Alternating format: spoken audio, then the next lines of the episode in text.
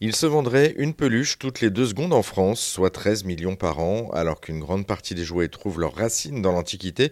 L'ours en peluche, lui, est un jouet plutôt récent. La star des chambres d'enfants ne serait née qu'au début du XXe siècle. Une double naissance aux États-Unis et en Allemagne, comme nous l'explique Lucie Lofer, ancienne présidente de l'association des Amis de Gueule de Miel. En 1902 aux États-Unis, le président de l'époque, euh, c'était Theodore Roosevelt. Et euh, pour des raisons politiques, il est allé dans le sud des États-Unis faire une visite. Euh, pour essayer de calmer un peu le jeu. Et comme c'était un chasseur d'ours réputé, ils ont organisé pour lui une chasse à l'ours. Et malheureusement, euh, ben il n'y avait pas d'ours. Donc ils étaient extrêmement ennuyés que le président qui se déplaçait pour une chasse d'ours ne puisse pas trouver un ours. Donc ils ont ils ont trouvé un ourson qu'ils ont attaché à un arbre et ils l'ont donné en pâture euh, à Theodore Roosevelt. Et Theodore Roosevelt, quand il a vu cet ourson, il a pensé à ses enfants. Et il a dit je peux pas tirer sur un enfant. Et du coup, ça a donné l'idée à deux New-Yorkais. C'était un couple d'émigrés russes qui avait une petite fabrique de fourrure. Et quand ils ont vu ça, ça leur a donné euh, l'idée de, créer un petit personnage, voilà, un, ours en peluche. Et comme c'était l'histoire de Theodore Roosevelt, le, diminutif de Theodore, c'était dit. Donc ils ont écrit au président et ils leur ont demandé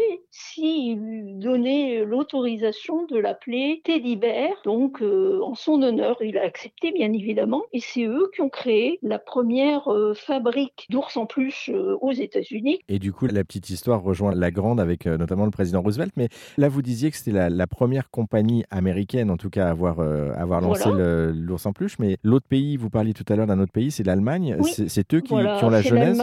Alors l'Allemagne, en fait, au même moment, il se trouvait qu'il y avait euh, une femme qui était handicapée, qui avait une petite fabrique de jouets. Euh, en Allemagne. Et cette femme euh, avait un frère et son frère faisait des dessins euh, donc euh, pour son entreprise puisqu'elle dessinait, dessinait différents animaux. Elle les faisait, elle les, utilisait pour faire des, animaux en peluche. Et il est, allé visiter le zoo de Stuttgart et du coup il a dessiné des ours. Et c'était pas du tout les mêmes que le l'ours américain. C'était un ours beaucoup plus, je dirais, réaliste. Il ressemblait plus à un ours qu'un ours en peluche. Et donc du coup, euh, il lui a proposé de faire un ours en peluche. Et c'est le fameux bar euh, numéro 55 PB qui est à l'origine de la légende de la firme Steiff, puisque ce qui s'est passé, c'est qu'elle en a fabriqué, qu'ils ont assisté à la foire de Leipzig, qui est une grande foire de jouets internationale qui existe d'ailleurs toujours. Et à cette foire, euh, il y a eu euh, un acheteur d'un grand magasin de New York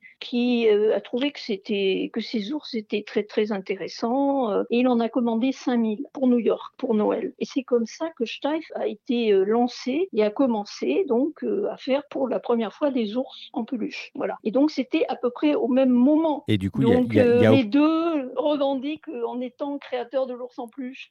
Mais il n'y a, aucun lien avec l'ours le teddy bear en fait et la, symbolique américaine aucun parce qu'en en fait ça s'est passé au même moment euh, et à l'époque il n'y avait pas internet donc euh, ils n'étaient pas vraiment au courant. Mais bon euh, maintenant c'est Steiff qui est devenu la marque euh, je dirais de référence des ours parce que bon elle est, elle est, très ancienne et ils existent toujours aujourd'hui alors que la plupart des manufactures ont rendu l'homme et du coup en France ça débarque quand justement ces ours en peluche? Ça commencé je dirais après la première guerre mondiale là aussi je pense qu'il y a beaucoup d'émigrés polonais russes qui sont venus en France au moment des guerres et ils vendaient moins de fourrure que dans leur pays et se sont reconvertis dans le jouet. C'est le cas en tout cas des grandes marques comme Fadap et Pintel qui sont les deux grandes marques d'ours français. C'est eux qui ont démarré une activité, mais Pintel, je crois que c'était 1919 et quant à Fadap, ça a duré pareil, hein, ça a été, je crois, c'est 1925. Merci Lucie Lofer pour ces explications. Notez que l'ours en peluche est célébré chaque année dans le monde le 9 septembre lors du Teddy Bear Day, l'occasion de ressortir pourquoi pas votre peluche préférée du placard.